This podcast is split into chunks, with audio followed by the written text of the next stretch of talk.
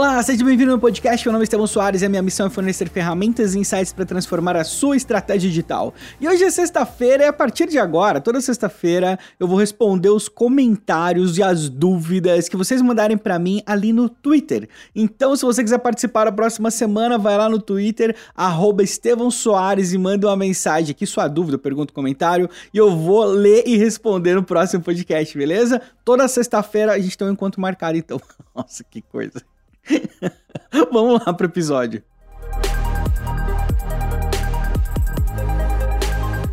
Bom, primeiro que eu fiquei com o maior medão de ninguém mandar nada, né? Teve, eu, teve algumas mensagens o suficiente pra gente começar, tá? Mas enfim. Vamos lá, muito obrigado aos meus caros amigos que não me deixaram na mão, porque senão o podcast ia ficar muito prejudicado. Primeiro aqui eu vou ler a pergunta, né, o comentário aqui do Lucas, o meu amigo da Memento Web. Segue lá no Twitter, no Instagram, arroba Memento Web. Tem os cursos legais também, profissional ótimo de marketing digital, Lucas. Ele falou aqui, ó, uma novidade do Google que deveríamos aplicar há mais de 10 anos é a indexação primeiro da versão mobile nos sites a partir de setembro. Então, uh, o que o Lucas está falando é, inclusive, virou notícia, né? Saiu aí na segunda-feira eu falei sobre isso. É, antes mesmo de, de, ter visto aqui, uh, a partir de setembro o Google vai considerar mobile first para indexação. Né?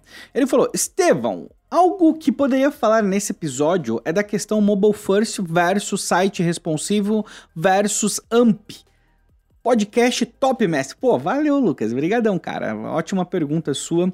Então, primeiro que, o que significa exatamente isso? Significa que o Google, ele vai, o robô vai considerar a performance do seu site em dispositivos móveis para ranquear. Isso significa uma série de mudanças importantes que você precisa fazer. Porque às vezes, eu vou, eu vou dar um exemplo super um, que, assim, que acontece de forma comum. O menu que tá zoneado, entendeu? Então, no desktop seu menu tá bacana, tudo indexado bonitinho, mas aí você vai para dispositivos, para dispositivos móveis, o menu do seu site não funciona direito. Uh, tem um botão que ele não tá no tamanho adequado, a pessoa não consegue clicar direito, entendeu? Então você tem imagens que não estão bem posicionadas. Tudo isso vai impactar, óbvio, né? Já impacta. Então o Google vai considerar primeiro como o seu celular se comporta no ambiente móvel para ranquear e dar pontuação para o seu site. Isso é extremamente importante. Né? E aí, vale a pena você considerar assim: é, é, o Lucas ainda colocou responsivo versus mobile first. O responsivo é um site que vai se adaptar a uma estrutura de um dispositivo móvel, mas você é capaz de excluir ou incluir elementos, seções no seu site de acordo com a tela que ele está sendo aberto. Então vamos supor que às vezes no seu site você tem ali uma tela extremamente uma parte, uma seção do seu site extremamente descritiva, e se você levar isso para dispositivos móveis, ele vai ficar enorme, gigante. A pessoa vai ter que rolar um milhão de vezes, prejudicando muito a experiência dela no celular. Pode ser o caso de você ter uma área onde você vai excluir isso em dispositivos móveis, né? E vai colocar uma versão exclusiva para dispositivos móveis só dessa seção que faça sentido, assim, uma versão um pouco mais reduzida. Ferramentas de landing page fazem isso muito bem. O Elementor para WordPress, se eu não me engano, faz isso também com uma certa tranquilidade. Você pode escolher qual seção vai abrir ou não, dependendo do, se é no desktop ou no celular. Eu sei que as ferramentas de landing page aí, o Unbounce faz isso, o Instapage faz isso.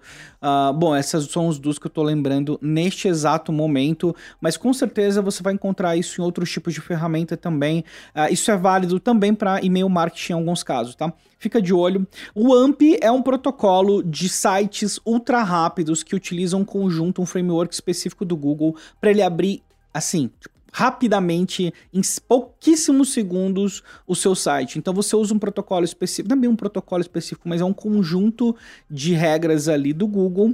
Né? Você dá um direcionamento específico para o seu site e se o Google identificar que aquele site tem o AMP, ele vai dar preferência para abrir. Ele aparece com um raiozinho ali. Então quando você clica, ele abre instantaneamente. É semelhante ao que o Facebook faz com Instant Articles no Facebook. Sabe quando você está no Facebook tem um aplicativo, um aplicativo não, tem uma matéria de um portal e ele tem um tipo de um raiozinho do lado dele, você clica e ele abre na hora, é porque isso foi pré-indexado dentro do Facebook e o Facebook consegue abrir isso de uma forma mais rápida. A mesma coisa com o AMP para que isso aconteça, você tem que se encaixar numa série de regrinhas e ele acaba virando uma outra versão do seu site. Não é que nem você ter, não é como se você tivesse um site responsivo que ele se adapta automaticamente no mesmo endereço. Inclusive, sites AMP normalmente têm uh, URLs diferentes. Pode ser que seja possível na mesma URL. Me falta uh, o conhecimento técnico para afirmar isso. Eu acredito que não. Eu acredito que o AMP sempre é uma URL separada, mas de novo, é, acho que é legal você pesquisar para ter certeza,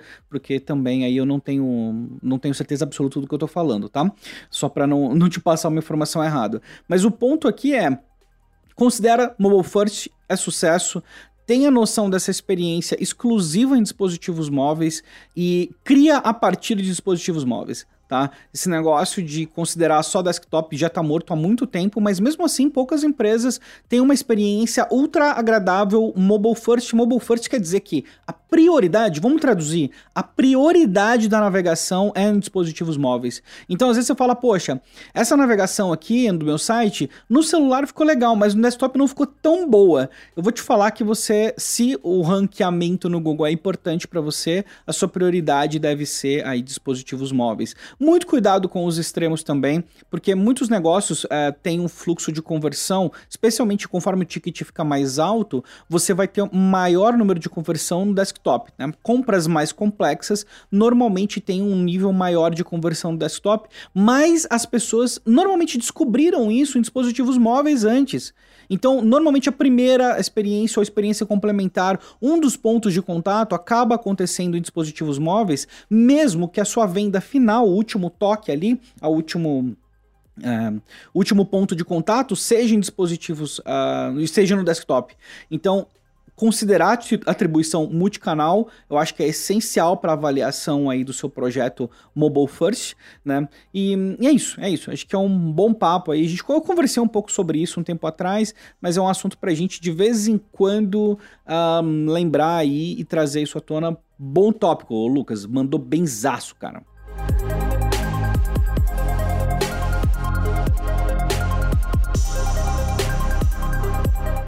E a próxima conversa ali do Twitter, na verdade, foi uma conversa mesmo. Foi um bate-papo que eu tive ali com o Cauê Krishneg, meu amigo de muitos anos dessa internet, hein? Um dos primeiros amigos que eu fiz no digital foi o Cauê, profissional incrível. E cara, poxa, fora pra caramba. Muito bom te ver pelo Twitter ali, Cauê. Sucesso demais pra você. A gente tava comentando sobre a questão do, do Snapchat. Ele fez até uma brincadeira ali, irônico, sendo super irônico que o Snapchat tava morto, etc, né? e depois a gente continuou a conversa. E para provar que o Snapchat não está morto, o Snapchat foi foi eleito aí a empresa mais inovadora de 2020 de acordo com a Fast Company. Não tô falando de empresinha não, não tô falando de, né, não tô falando de portalzinho pequeno. A Fast Company elegeu o, o Snapchat aí como a empresa mais inovadora de 2020 e em segundo lugar a Microsoft, acho que em terceiro lugar a Tesla, se eu não me engano. E eu acho que faz muito sentido porque quando você considera inovação, muito do que está sendo usado nas câmeras hoje, especialmente nos filtros de realidade aumentada, isso teve origem no Snapchat. Né? São 210 milhões de usuários ativos mensalmente, é uma galera, hein, gente? É uma galera, né? O Snapchat, ele tá no momento de crescimento, pouco, mas tá. Não é super relevante no Brasil, perto de outras redes, mas isso não significa que ele tá morto. Inclusive, o eMarketer, eu falei isso no podcast, né? No ano passado, o eMarketer no ano passado atualizou a previsão de crescimento do Snapchat para falar que ele ia passar a crescer ao invés de decair, porque a previsão inicial era que ele ia perder usuário ano a ano e o ano passado eles mudaram, falando: não, pera aí, o Snapchat vai ganhar usuários ano a ano. O produto de anúncios do Snapchat é maravilhoso. Na boa, se você trabalha com anúncios, gasta um tempinho olhando Snapchat Ads, porque é simplesmente incrível é para todo mundo? Pô, não, não é para todo mundo, né? Mas tem várias empresas já anunciando ali, né? O Wish anuncia, Banco do Brasil anuncia, a Unip anuncia no Snapchat. Tem várias empresas que anunciam no Brasil já no Snapchat. Então, dependendo do, do, da demografia que você quer atingir aí, faz muito sentido que essa pessoa talvez esteja no Snapchat, né?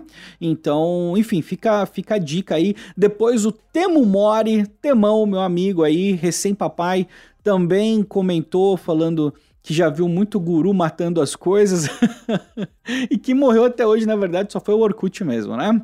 Até o MySpace tá aí, Second Life tá aí, todos com usuários ativos.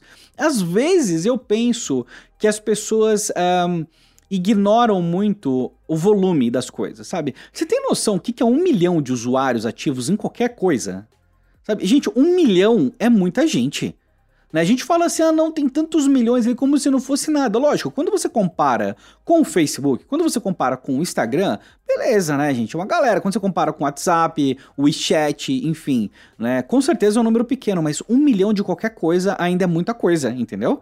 Né? Não dá para virar para falar assim, que nem uma rede que tem o Snapchat que tem mais de 200 milhões de usuários lá todo dia todo dia lá abrindo o Snapchat, consumindo conteúdo, engajando com a rede. O Snapchat também, ah, como curiosidade, é um dos mensageiros mais utilizados também, né? Então, enfim, tem um chão muito grande aí, foi um prazer trocar uma ideia rápida com o Cauê e com o Temo Mori. Se você quiser entrar na conversa, sabe que tá aberto ali, é Estevão Soares, manda uma mensagem ali, me marca e segue antes, né? Segue antes pro Twitter não achar que você tá fazendo spam. E aí eu vou ler sua mensagem na próxima sexta-feira, beleza? E por último, tem, tem um último comentário aqui, bem polêmico do Wallace, vou falar aqui para você o que que é.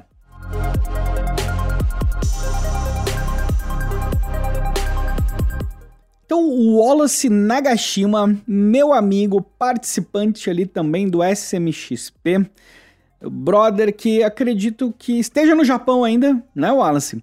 Ele falou aqui: como é feito uh, a questão dos ads, dos anúncios que ouvem o que você está falando? Exemplo, eu falo com a minha esposa sobre X, depois aparece a opção para eu comprar. Isso está disponível para a gente também, os meros mortais?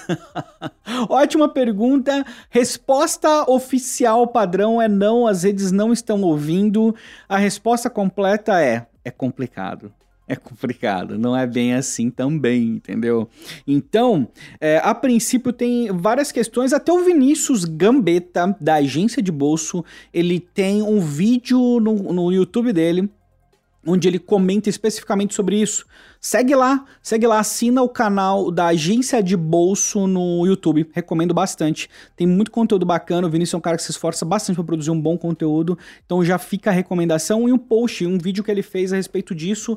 O complicado que é, é que eu vou inteirar um pouquinho em cima de alguns outros pontos, porque não é simplesmente às vezes não estão ouvindo. O tradicional, aquilo de que, olha, a rede está sempre ouvindo 24 horas, e assim que você fala o nome de uma marca, ele vai identificar se ela está fazendo anúncio e mandar isso para você não, não é bem assim, porque, enfim, né? É só você analisar, você quer tirar a prova? Pega o seu celular, fica falando perto dele, né? E vê, a, pega qualquer programa de monitoramento de dados, né?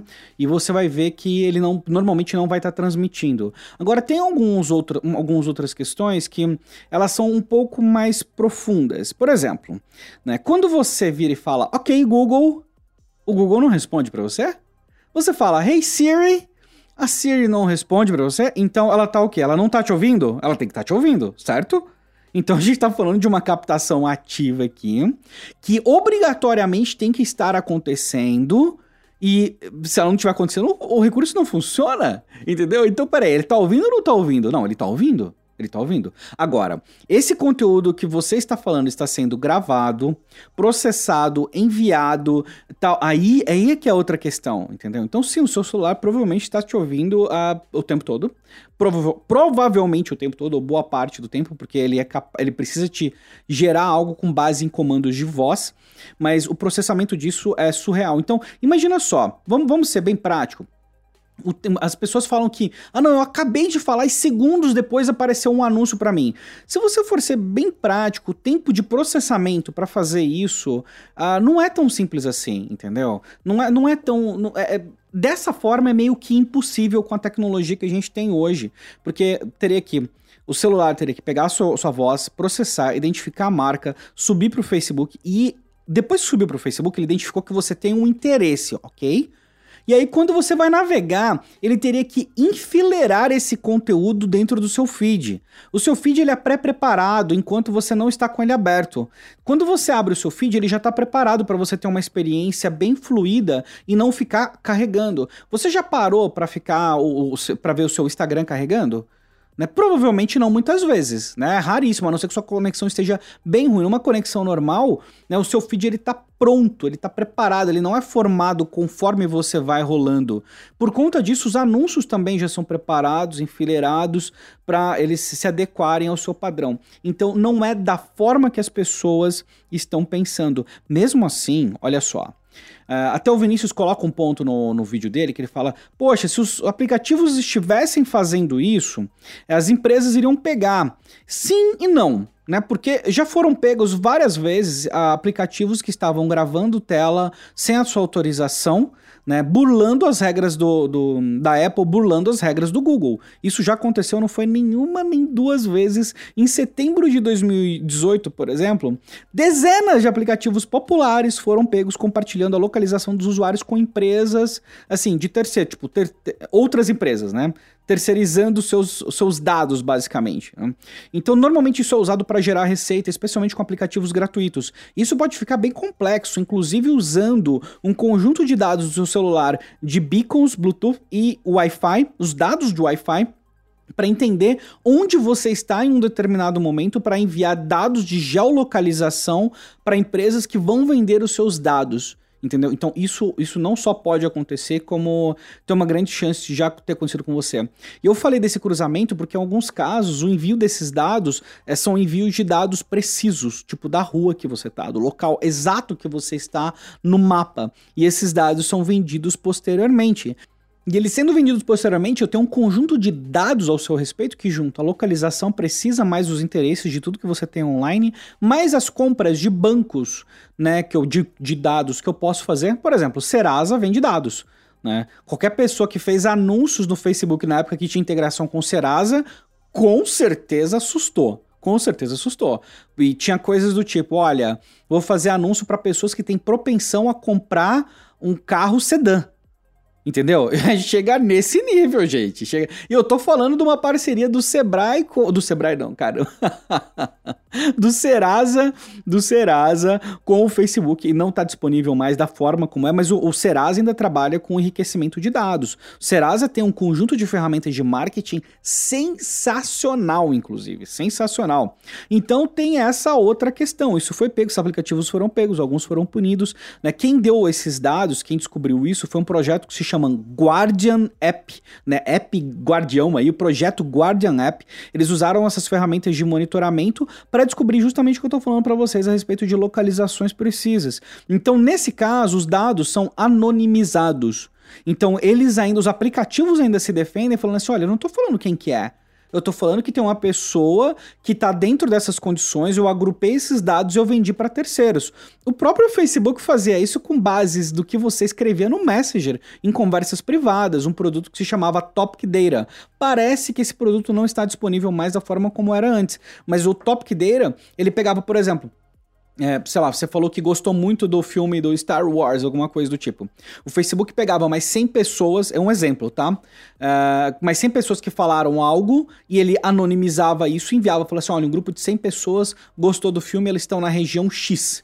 Né? Ou então pessoas da região tal. Na verdade, isso era colocado dentro de um banco de dados e você precisaria utilizar uma linguagem de programação para poder extrair esses dados depois. Então, por isso que eu falei assim: é é complicado, entendeu? Não é tão simples. Aquele aplicativo ask.fm, né? Ele fala que ele não compartilha os seus dados de localização, mas daí depois eles descobriram que eles vendiam dados de localização para duas empresas um, específicas: a Area Metrics, que trabalha vendendo dados, e a Huck, H-U-Q, Entendeu? Então, esse é um caso real. Eu sei que, tipo, o aplicativo fez isso e vendeu esses dados, mesmo ele falando que não está utilizando a sua geolocalização. Né? Uma empresa também que ficou muito famosa com nesse cenário de dados foi a Glassbox, porque a Glassbox permite você gravar a sessão do usuário. Então é como se os, é, ele depois as pessoas pudessem analisar vendo um replay do que você fez. Então, se, o que você digitou dentro do aplicativo, o que você fez dentro do aplicativo, tudo sendo gravado e eles podem um, fazer um replay disso e analisar depois para entregar um conteúdo altamente é, específico para você, especializado. Outras empresas, e aí fica já a resposta, viu, Wallace, que você perguntou. Você tem acesso? Tem acesso, não é tão comum, mas com os dados do Serasa, se você pegar Serasa, Clearbit, né? Clearbit, essas duas empresas, Serasa, Clearbit. Aí você pode pegar Glassbox, tem uma outra empresa que é Sense 360, Sense de Sense de sentir, Sense 360. E tem uma outra empresa, Cubic, escreve C-U-E-B-I-Q, né? Cubic, adorei o nome inclusive, que um dos pontos que eles trabalham aqui é a inteligência offline cruzando os dados. Então eles trabalham com mensuração cross-channel e eles vão gerar dados incríveis para você, né? Então tenha se você considerar esse contexto que eu estou falando agora de dados, eh, especialmente da geolocalização, é uma coisa que faz, faz um pouco de sentido, tá? Então pode acontecer sim de você com base em algo que você fez em um aplicativo de repente, uh, ou em algo que você falou dentro de, por exemplo, do Alexa ou dentro do Google, alguma coisa do tipo na, na gravação, isso pode acontecer, tá? Pode acontecer. Mas especialmente se você fez isso utilizando algum aplicativo que está vendendo seus dados de alguma forma. Tem uma outra coisa também que é importante você notar nas suas questões de privacidade aí, se você já deu acesso ao seu microfone. Né? Então, normalmente a gente dá acesso ao microfone para mensageiros, é bem comum. Eu abri aqui o meu só de curiosidade e quem tinha acesso ao meu microfone era Facebook, Instagram, LinkedIn, Messenger, Snapchat, Snapchat Telegram e Twitter. então, entendeu? Você junta isso com Google, com Siri, é a festa, né? Então, é muito do cruzamento de dados né? Mais aplicativos que vendem os dados, mais compra de bancos de terceiros. Porque, por exemplo, você pega grandes redes de supermercado, eles vendem os dados deles, gente. Eles vendem, né? Então, eu, as pessoas. É, é, possível saber o comportamento de consumo das pessoas. Normalmente isso é anonimizado. Então tem essa questão também. Então você não está é necessário, tipo, isso está burlando alguma regra? Não, porque o dado normalmente é anônimo. Então eu trabalho. Isso é, é por isso que é muito comum esse tipo de ação é, muito específica ser direcionado para uma região. E porque você se encaixa dentro daquele perfil, dentro daquela região, ele é altamente personalizado, entendeu? Agora, tem mais um outro ponto aqui tem mais um outro ponto. O Facebook ele confirmou que ele estava transcrevendo os áudios dos usuários, né, do Messenger. Então você mandou áudio, mas eles não falaram que era só quando você mandava um áudio para uma outra pessoa. Né? Eles falaram, eles foram pegos compartilhando, transcrevendo dados de áudio do Messenger. E aí, basicamente, a resposta. Isso foi junho. É, não, acho que foi 2018 isso. Vou falhar na data aqui. Eu não, não anotei, não vou parar para procurar agora, não. Mas basicamente. Ah, não, vou procurar assim, não, peraí. Não, voltei aqui, eu procurei a notícia e ela é mais recente do que eu tava imaginando. É agosto de 2013. Né, saiu na Bloomberg, saiu na Bloomberg, na Bloomberg em agosto de 2013. O título é: O Facebook pagou terceiros para transcrever áudios de usuários do chat do Messenger. Caraca, né? Então, aí basicamente, você sabe qual foi a resposta do Facebook? Na boa, você sabe. não, pessoal, pode deixar, nós não vamos mais fazer isso não. Mas não foi só o Facebook que entrou nessa brincadeira. Google e Apple também deram respostas semelhantes. Inclusive, o Facebook colocou eles todos na roda e falou assim: olha, assim como a Apple e o Google, a gente parou isso aí faz uma semana atrás. Gente, isso é real. Isso é real e eu tô falando de uma matéria da Bloomberg, eu tô falando de uma matéria do TechCrunch, eu tô falando de matérias que saíram em lugares da Business Insider, né? Eu não tô, não tô inventando isso aqui. Então, um, as empresas estão ouvindo o que você está falando, aí fica, vou deixar aí você tirar suas próprias conclusões. Em 2016, em 2016, é importante, isso aqui é mega importante, o Facebook ele fez um anúncio onde ele falou: "Nós não estamos ouvindo vocês para fazer anúncio e direcionar conteúdo no feed". Eles publicaram isso oficialmente. Então, eu acredito, eu de verdade, eu acredito que é, não existe uma coisa assim que eles estão ali o tempo todo monitorando para fazer isso, mas quando você cruza os dados no nível que eu tô te falando, o resultado é muito pior do que se ele tivesse simplesmente te ouvindo, entendeu? Para identificar uma palavra-chave e ativar alguma coisa. Então, eu acho que assim, hoje a gente vive num no mundo onde a gente terceirizou os dados demais para as empresas. Não, é, não, não acho que tem como voltar atrás. Isso não é de hoje também. Né? É o que acontece, por exemplo, quando você vai numa loja, no shopping, comprar uma roupa, e aí no outro dia a pessoa tá te mandando SMS. Eu falo, ah, você comprou uma roupa na loja tal, e agora eu quero te fazer uma proposta, uma oferta. Cara, como assim? Eu não dei autorização para ninguém. Então isso acontece, não é nem de hoje, né? Vamos, vamos ser bem honestos a respeito disso, mas todo esse universo de dados, quando você coloca isso agora dentro de um contexto de inteligência artificial, análise preditiva, business intelligence de uma forma geral, meu, né?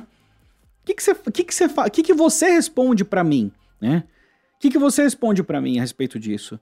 Então, é, não, não é do jeito que as pessoas falam, mas sim é possível entender o que as pessoas, o contexto das pessoas, para direcionar anúncios para elas. Agora, né, sobre o quão isso é ético ou de onde exatamente vem isso, porque, como eu te falei agora, de repente os dados que as pessoas, que a empresa tem de você, não necessariamente vieram do Facebook ou do Google, mas vieram de um aplicativo que você utilizou gratuito e esse aplicativo capturou aí os seus, as suas informações e vendeu para uma empresa de análise e essa empresa de análise usou os seus dados para poder vender para outros lugares que vão direcionar anúncios específicos para você. Né? Então o fluxo todo ele acaba sendo ele acaba sendo mais complexo do que parece. Né? Então é isso, eu queria gastar um tempinho para falar. É, na verdade, era um episódio separado, né? Mas enfim, ficou aqui junto. Quem sabe eu não gravo mais um outro para frente, um outro episódio, falando um pouco mais a fundo sobre essa questão da manipulação dos dados também. Manipulação não, da modelagem, modelagem dos dados, que é mais bonito.